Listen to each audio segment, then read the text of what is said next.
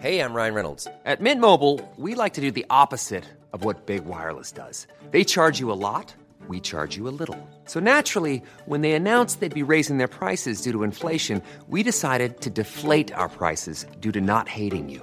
That's right. We're cutting the price of Mint Unlimited from $30 a month to just $15 a month. Give it a try at mintmobile.com slash switch. $45 upfront for three months plus taxes and fees. Promo rate for new customers for limited time. Unlimited more than 40 gigabytes per month. Slows. Full terms at mintmobile.com.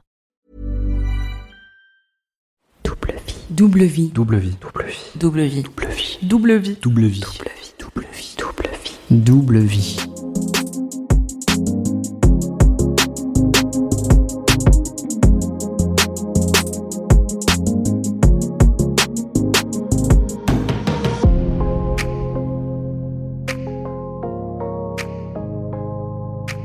Vous vous êtes déjà posé des questions sur vos proches Et s'ils ne vous disaient pas tout Il y a bien sûr les grands manipulateurs comme Jean-Claude Roman, cet homme qui a fait croire à toute sa famille qu'il était médecin pendant 18 ans. Mais autour de vous, qui cache quoi? Alors voilà, je ne veux pas semer le doute dans votre esprit, mais j'ai envie de vous demander, que savez-vous vraiment des gens que vous aimez? Vos amis, vos parents, votre compagne, votre mari? C'est ce que j'ai voulu explorer dans ce podcast. Parce que quand on parle de double vie, de vie cachée, on pense toujours aux adultères. Mais ce dont il s'agit en réalité, c'est de compartimenter son existence, de jongler avec les secrets et les normes. Et qui ne prend jamais cette liberté? Qui ne ment jamais? À l'Obs, on a même appelé ça la théorie de l'iceberg. Alors vous ne trouverez pas cette théorie sur Wikipédia, on l'a inventée un matin. L'idée est simple, nous sommes tous des icebergs, avec une partie visible et une partie secrète. Certains n'ont pas grand-chose à cacher, d'autres dissimulent des montagnes. Et ce sont ces montagnes-là qu'on veut vous raconter. Je suis René Grezard et dans cet épisode, je suis avec Charlie, une étudiante en biologie tout à fait ordinaire. Je la laisse se présenter parce qu'elle le fera mieux que moi et que j'aime sa façon de se raconter, sans aucun artifice. Je suis une étudiante normale en soi, euh, une fille normale, une sœur normale, une copine normale. euh. Enfin, il y a, y a rien de vraiment spécial chez moi. euh. Tout est vraiment très simple. euh. Je j'ai jamais cherché à me démarquer euh, vraiment des autres. Je suis juste une personne comme on peut croiser dans la rue et qu'on va pas se rappeler quoi. Les journées de Charlie sont donc des plus ordinaires. Cours à la fac le matin, la même chose l'après-midi, quelques rencontres à la cafette. Mais là, vous vous demandez peut-être à quoi ressemble Charlie. Je mesure euh, 1m55, donc assez petite. Je pèse 70 kilos. Je dirais que j'ai une corpulence normale, je suis assez carrée quand même. J'ai les cheveux mi-longs, châtains, euh, des lunettes, euh, les yeux bleus. À ce stade, je ne sais pas ce que vous imaginez de la double vie de Charlie. Mais ce que je peux vous dire, c'est que c'est de son père qu'elle se cache le plus. Entre eux, il y a comme un choc des cultures. Mon père est très rétrograde en fait. Donc euh, avec ces idées un petit peu euh, la femme pure, machin machin, euh, quand euh, une fille sort trop c'est tout de suite une pute, ou même euh, aussi des, des remarques homophobes euh, bah, sur les hommes en général. Quand je lui ai fait mon coming out bisexuel, il m'a dit ça me dérange pas tant que c'est des filles. J'ai trouvé ça vraiment très limite. Pour mon père, une femme pure, il l'a jamais définie vraiment précisément, mais ce serait plus une femme qui se préserve, pas trop vulgaire, euh, à pas trop sortir avec des garçons, euh, qui a pas trop de de mecs, euh, quelque chose comme ça, j'ai l'impression. Donc si je vais reprendre ces mots un petit peu, donc ça va être très cru, mais si t'es une fille qui va coucher à droite ailleurs, pour lui c'est comme si t'allais te faire tourner dans une cave et du coup t'es pas respectable quoi. Donc quand t'es en pleine construction de toi et de ta sexualité et de ton rapport aux autres, euh, c'est des phrases qui peuvent marquer quand même pas mal. Mes parents ont pas fait d'études. Ils se sont arrêtés tous les deux quand ils avaient 15 ans. Ma sœur a pas fait de grandes études. On vient d'une famille de prolos euh, où personne n'a fait d'études. hein. Pendant pas mal de temps, j'ai toujours voulu lui rendre fier parce que euh, me prenait un petit peu comme euh, l'enfant prodige qui va faire des études, des grandes études. J'avais l'impression d'avoir cette pression de devoir le rendre fier en fait. euh. Une fois ce paysage posé, j'ai demandé à Charlie quelle était la partie immergée de son iceberg. Enfin, ce qu'elle cache, quoi. La partie immergée de mon de ma vie, c'est que j'ai fait escorte et que maintenant je suis camgirl. Donc je je fais du travail du sexe et mon père n'est pas au courant. Donc euh, au début, je faisais uniquement de l'escorting. Donc c'est que j'allais voir les gens et que je proposais des rapports sexuels en général. Euh, Il y avait aussi des jeux de rôle et ensuite euh, je me suis plus tournée vers la domination suite à un client qui m'a un petit peu initié à ça. Je l'étais déjà plus ou moins, mais c'est vraiment là que j'ai commencé à le faire euh, pour autre chose que, un, que juste en privé avec mon copain.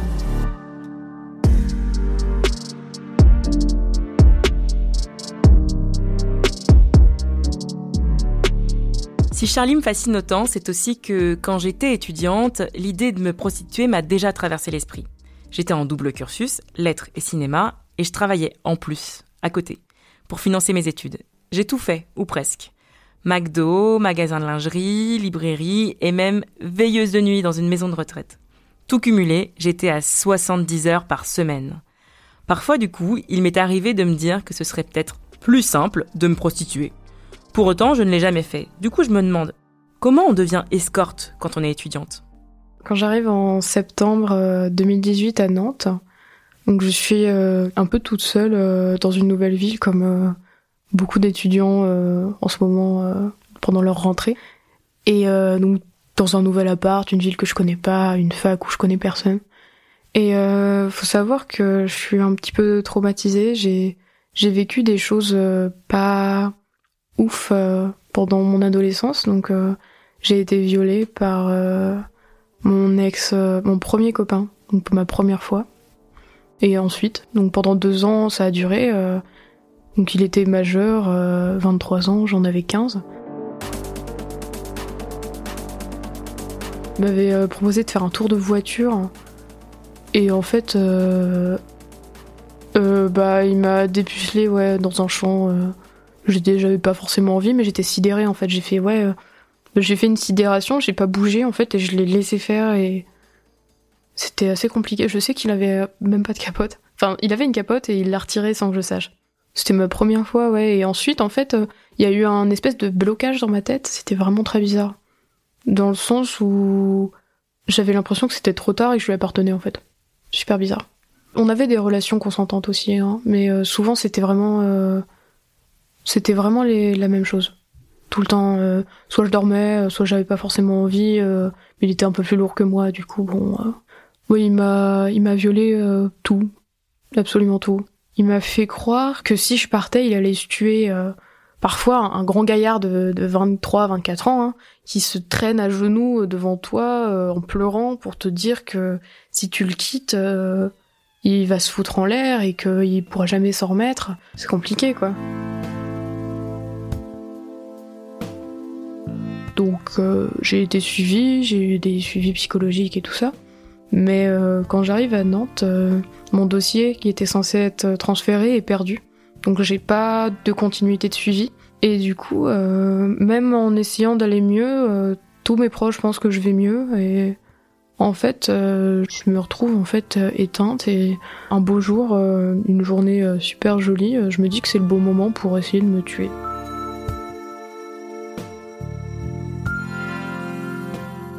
Quand je me suis réveillée dans la chambre d'hôpital, il y avait une fille à côté de moi.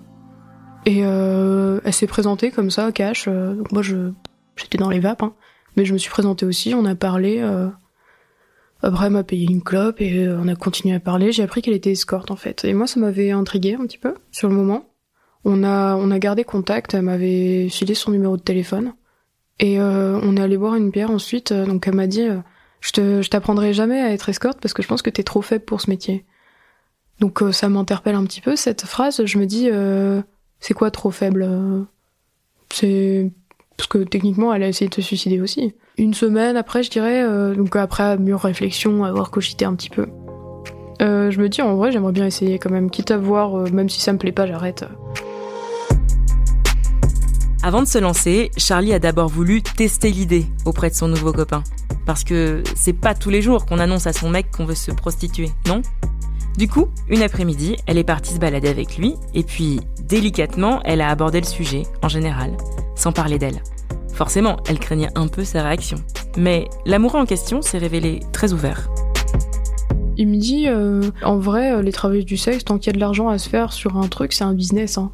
C'est rien d'autre. et si, si elle souhaite se faire de l'argent sur un business, sur le business sexuel, moi ça me pose aucun problème, justement, let's go girl, tu vois. Et du coup, bah, je me dis sympa, ok, je garde ça en tête et quand on rentre, je lui, je lui dis, bah j'aimerais être escorte. Donc j'ai déjà trouvé un site où poster une annonce. C'est un site un peu miteux, euh, mal codé, euh, mais bon, ça fait le taf. Donc là où on met notre numéro de téléphone, une annonce et les, les personnes, les clients en fait nous appellent euh, ou nous envoient un SMS. Et il dit ok, donc il, me, donne juste quelques conditions. je veux toujours savoir où t'es, donc un maximum d'informations sur le mec que tu vas voir et euh, un code. Donc on invente un code pour euh, savoir si ça va ou si ça va pas. est-ce qu'il appelle la police ou euh, est-ce qu'il vient s'il est à Nantes ou des choses comme ça. Si ça va pas, on dit carotte, donc comme les carottes sont cuites. Et si ça va, on dit patate. Ça fait liste de courses quoi. Charlie n'a jamais eu besoin d'utiliser ce code secret avec son copain. Une fois, un client a bien essayé de la pénétrer sans préservatif. Une autre fois, un homme a voulu la sodomiser sans payer. Mais à chaque coup, elle a réussi à gérer la situation. Sinon, tout s'est toujours bien passé, même avec le premier, le tout premier client. Quand j'arrive chez mon premier client, euh, j'ai un petit peu d'appréhension parce que vu que c'est mon tout premier, j'ai peur qu'il capte que je suis euh, vraiment novice. Et euh, en fait, ça se passe très bien. Donc je vais le voir, je vais à son adresse qu'il me donne et je monte à son appartement. Il est en peignoir, donc ça me dérange pas plus que ça. Je me dis de toute façon, on va, va finir à poil. Hein. Et euh, il me sert un verre, donc euh, je suis assez méfiante euh, au début. Hein. Je, lui, je le regarde vraiment verser dedans pour bien, bien être sûr qu'il met pas une cochonnerie du GHB ou quelque chose comme ça. Donc tout en envoyant des petits messages à mon copain pour lui dire que tout va bien. Donc ça commence comme ça. On est côte à côte sur le canapé et et on parle de nos vies. Donc il me raconte un peu sa vie. Faut savoir que c'est pas des gens en misère sexuelle, hein. c'est juste des gens qui... Ça n'existe pas la misère sexuelle. C'est juste des gens qui qui ont envie d'affection, qui ont la flemme de draguer, et du coup, euh, bah, ils appellent des, escortes. Au début, euh, quand on est sur le canapé, c'est vraiment lui qui vient vers moi, mais ça se fait assez naturellement. Moi, j'ai pas vraiment envie de lui. C'est, euh, il a 55 ans, hein. mais ça va.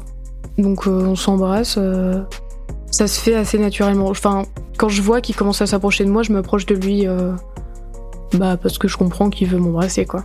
Et vu que je suis là pour ça, euh, bah je m'approche pour l'embrasser. On finit dans le lit et il y a rien de spécial euh, dans la première relation sexuelle que j'ai eue avec un client. C'était vraiment missionnaire. Après cette première prestation, je me sens assez bizarre. Je me sens pas sale, je me sens pas fière. Il y a, quand même un brin de fierté d'avoir euh, sauté pas, quand même. J'ai l'impression d'avoir fait quelque chose d'assez badass, d'un peu interdit en fait. C'est, curieux de se dire que un rapport sexuel dont t'as pas envie, mais que tu consens, ça te permet de te réapproprier ton corps à partir du moment où tes tout premiers rapports sexuels, c'était des rapports sexuels non seulement dont t'avais pas envie, mais en plus que tu ne consentais pas. Donc là, je, je consens, je l'ai, c'est mûrement réfléchi, je le sais avant, et je le fais de manière complètement euh, en accord avec moi-même et mon corps, et ça change. Là, j'ai voulu avoir le choix et essayer de, de faire ce que j'avais envie. Et euh, pourquoi pas de la thune. Ça m'aide à me réparer parce que le choix. Si j'ai plus envie de le faire, j'arrête de le faire. Il y a pas mal de moments où j'ai fait une petite pause j'ai le choix. Ça, c'est quelque chose que j'avais du mal à concevoir avant. Avant, j'avais l'impression que je me devais d'être disponible. Et maintenant, euh, je sais que c'est pas le cas grâce à ça. Parce que j'ai le choix de supprimer mon annonce, par exemple. Avoir le choix dans une relation tarifée, ça m'a permis d'apprendre à dire non dans une relation euh, intime avec un homme. Et du coup, maintenant, le fait de, le fait d'avoir des, des relations avec consentement, que c'est moi qui décide, eh ben ça, ça change complètement la donne. Il n'y a pas ce rapport de domination. Et encore, en fait, techniquement, pour moi, c'est moi qui domine dans ces relations euh, tarifées. Parce que c'est moi qui décide du tarif, c'est moi qui décide de la prestation, c'est moi qui décide de tout, c'est moi qui décide si j'y vais ou pas, si je le bloque, quoi que ce soit. Il y a une forme de résilience dans ce que raconte Charlie et de retournement de stigmate aussi. Comme si elle avait cherché à traiter le mal par le mal. C'est d'autant plus troublant qu'elle ne s'est pas arrêtée là. Un jour, il y a un mec qui m'appelle et qui est assez intéressé, qui me demande si je fais de la domination. Donc j'en ai jamais fait avec un client, mais je lui dis que oui. Donc j'arrive chez lui, je suis habillée très simplement, mais en dessous j'ai tout mon attirail de de BDSM avec euh, mes portes-jartelles lanières et tout ça, tout ça. Un body très euh, très BDSM avec des clous et tout. Euh. J'ai une bonne tenue en dessous, mais à l'extérieur, on remarque juste que je suis une gamine en jean, quoi. Et donc j'arrive, il, il a pas l'air étonné ni rien, il a l'air normal. On s'assoit sur le canapé, il me propose des clopes, du vin, que moi j'accepte volontiers. Et on commence à parler de ce qu'il veut, ce qu'il attend de, cette, de ce rendez-vous. Et euh, il me sort une feuille avec une liste euh, de choses à faire dans l'ordre. Parce qu'il adore ça. Je dois lui faire une clé de bras ou euh, me mettre à cheval sur son dos et lui pincer les testicules. c'est des trucs assez spéciaux que j'ai jamais vraiment fait auparavant, même même avec mon copain avec qui je faisais du BDSM soft. Donc je suis un peu surprise, mais mais je me dis bon, c'est rien qui me dérange. Donc pourquoi pas. Donc on va dans la chambre et euh, il se met à quatre pattes. Genre vraiment j'étais pas prête. Il se met à quatre pattes et du coup je me mets en sous-vêtements et je monte sur son dos. Donc c'est un mec euh, très grand, euh, très baraqué, il fait à peu près 2 mètres, euh, 2 mètres de large, bon j'abuse mais il est très baraque. Je monte sur son dos, limite je touche plus le sol. Et je lui fais une clé de bras. Donc il devient violet à moitié, il adore ça. Et euh, ça me surprend un petit peu, mais je suis bon, euh, drôle de domination. Et euh, je lui pince les testicules et à un moment je me prends au jeu. Au début je suis un peu, je suis maladroite, mais je me prends au jeu. Et donc je commence à l'insulter. je lui, je lui dis que c'est une cochonne. Et à un moment, quand il est sur le dos et je suis debout sur son cou, donc je l'étrangle avec mes pieds, mais je suis vraiment debout sur lui. je lui mets des petits coups de pied et je lui dis que c'est mon paillasson. Et depuis, en fait, il a gardé ce surnom de paillasson. Quand j'en parle avec des gens qui sont au courant, je dis paillasson et, ils comprennent qui c'est. C'est assez rigolo. Et donc, euh, je l'humilie pendant une heure. Euh, je, je, dépasse volontiers avec lui quand je vais le voir, en général. Je me prends beaucoup au jeu, j'aime bien. Pour moi, c'est un jeu. Pour moi, c'est pas forcément sexuel. Je prends pas vraiment de plaisir physique puisque, en général, il ne me touche pas. C'est moi qui le touche. Ce que j'aime, c'est le jeu du pouvoir en fait. C'est moi qui a le pouvoir et euh, je suis en train d'humilier un mec qui fait deux fois ma taille. Et je trouve ça vraiment rigolo. Tu joues la comédie en vrai quand t'es quand t'es travailleuse du sexe. C'est pas c'est pas du vrai sexe entre guillemets. Ça l'est mais c'est une comédie. C'est vraiment c'est un jeu de rôle.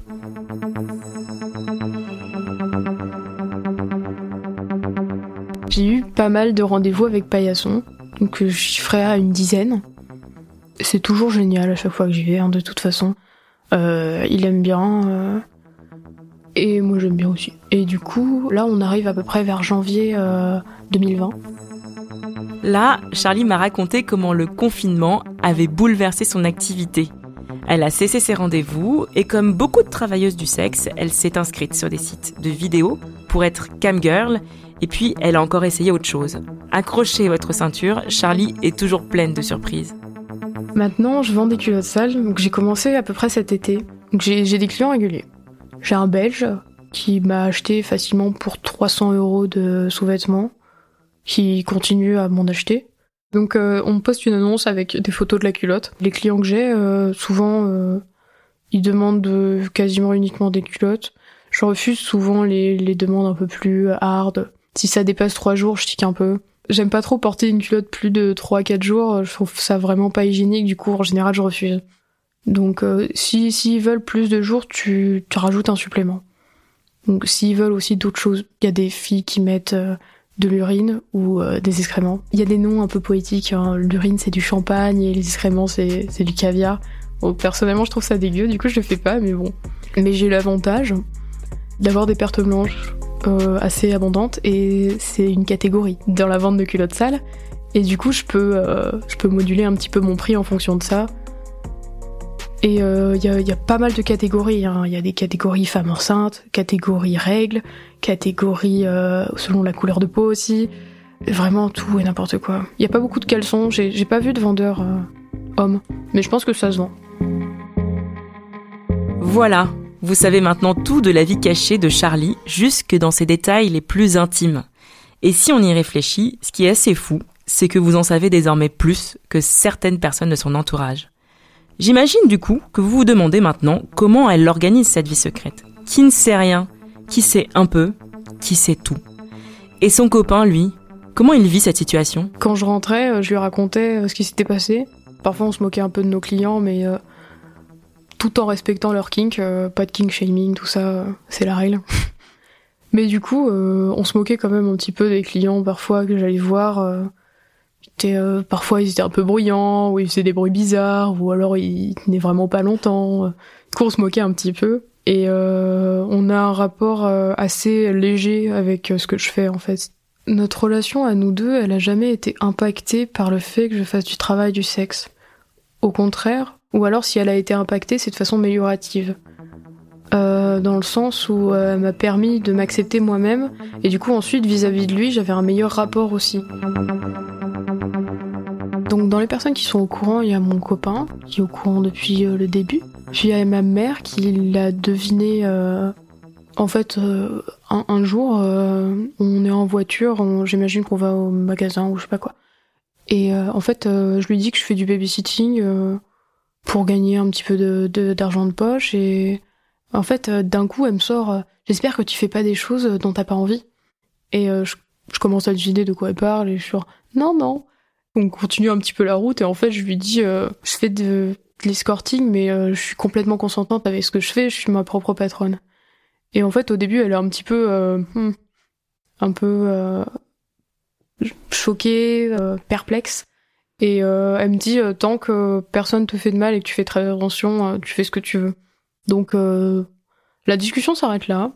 Je lui, raconte deux trois anecdotes un peu marrantes sur mes clients et elle rigole nerveusement, mais ça va quoi. Je dédramatise un petit peu pour éviter qu'elle se sente mal à l'aise. Ou qu'elle pense que je fais ça par besoin, parce que ça, ce serait horrible pour elle, je pense. Mon père, ça me dérangerait énormément, euh, vu qu'il a des idées un peu rétrogrades euh, sur les choix des femmes et que pour lui, bon, une pute, euh, c'est pas respectable. Tout le mal qui s'est donné, entre guillemets, pour qu'on fasse les bons choix, je pense que s'il sait que je fais du travail du sexe, il aurait tendance, je pense, à être déçu de mes choix et à penser qu'il a tout raté. Le fait qu'il y ait certaines personnes dans ma vie privée qui ne soient pas au courant de cette partie de ma vie, donc euh, mon travail du sexe, ça me pose problème dans le sens où j'ai l'impression de ne pas pouvoir être complètement moi-même. Du coup, à l'université, la majorité des camarades de Charlie ne sont pas au courant non plus. Ça n'a pas l'air de l'inquiéter plus que ça. Et même peut-être que ça l'amuse un peu. Comme ce jour où elle est venue avec ses petites affaires à la fac. Donc je vais en cours avec mon sac de cours, mais avec un autre sac à côté où il y a tout mon matos. Donc euh, je vais en basket, mais dans mon sac il y a des talons aiguilles euh, de 12 cm rouges vernis, euh, des godes, une gag ball et des choses qu'il faut pas ramener à la fac, quoi. en fait, j'arrive à la fac et tout, je croise une pote qui est à peu près au courant. Et euh, en fait, je lui montre un peu ce que j'ai dedans parce que je trouve ça rigolo, quoi. Et en fait, je me je me pose pas la question de s'il y a des gens qui arrivent, euh, qu'est-ce qu'ils vont penser de, de tout ça, quoi. Genre, je fais attention, mais parfois euh, j'ai des moves comme ça où je fais pas vraiment attention. Donc il y a ces moments où où je, joue un petit peu avec euh, ma vie publique entre guillemets et, et ma vie d'escorte et où j'entrechoque un petit peu les deux parce que j'aime bien le risque. Mais en vrai, ça, ça peut très mal tourner. par exemple, si je croise une personne, alors une fille qui gossip un peu à la fac, ou mes beaux-parents, ou mon père, des fois ça s'entrechoque un petit peu, quoi. Ça, ça m'est jamais arrivé que ce soit vraiment dangereux, ou que ça pose problème. J'ai un petit peu d'excitation dans le fait de garder ce secret parce que euh, je sais pas trop comment l'expliquer. C'est une espèce de, de chose où c'est vraiment moi et où j'ai vraiment pas besoin de me justifier. Parce que de toute façon, il y a que moi qui le sais. Que moi ou les gens qui, qui l'acceptent complètement. Il y a cette espèce de liberté de pouvoir faire ce que je veux à partir du moment où personne est courant et donc personne peut me dire si c'est bien ou mal quoi. Personne peut donner son avis vu qu'ils savent pas. C'est plus simple pour moi. Je me sens beaucoup plus libre dans le secret. Pour finir, j'ai demandé à Charlie ce que je demanderais à chaque personne invitée dans ce podcast. À quoi ressemblerait le monde qui lui permettrait de réunir ces deux parties d'iceberg? Ce serait un monde où la, vision de la femme dans la société n'est pas euh, centrée uniquement sur euh, la pureté et le respect d'elle-même. On dit toujours euh, un homme qui, qui fait beaucoup l'amour, c'est un winner, et une femme qui fait beaucoup l'amour, c'est une pute. Bah, un monde où les deux seraient égales, ça voudrait dire que bah déjà une femme travailleuse du sexe ne profite pas de la misère sexuelle des hommes puisque il euh, y aurait pas de misère sexuelle des hommes parce qu'il y aurait pas de différence de oui mais tu comprends pas nous on a des hormones. On a des hormones aussi. Ce monde là euh, j'aimerais bien qu'il arrive un jour. Un monde où euh, mon père ne me considérerait pas comme un être qui doit se respecter parce que sinon il aura une mauvaise réputation. Car justement il y aurait pas de mauvaise réputation parce qu'une femme couche voilà la théorie de l'iceberg, c'est fini pour aujourd'hui. Merci de nous avoir écoutés et puis si vous avez de la glace cachée quelque part, écrivez-moi sur Twitter ou sur Instagram. On verra si on peut faire fondre tout ça ensemble.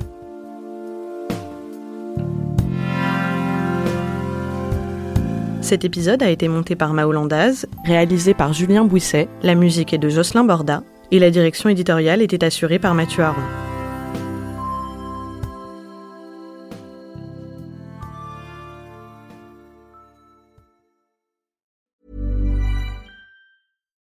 Deserves the best, and there's no better place to shop for Mother's Day than Whole Foods Market. They're your destination for unbeatable savings, from premium gifts to show-stopping flowers and irresistible desserts. Start by saving 33% with Prime on all body care and candles. Then get a 15-stem bunch of tulips for just $9.99 each with Prime. Round out Mom's menu with festive rosé, irresistible berry chantilly cake, and more special treats. Come celebrate Mother's Day at Whole Foods Market.